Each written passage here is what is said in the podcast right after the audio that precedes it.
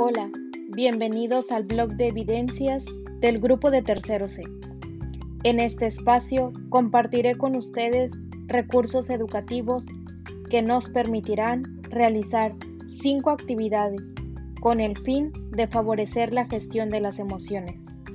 Y en un segundo momento se mostrarán las evidencias de estas actividades realizadas por los alumnos del grupo.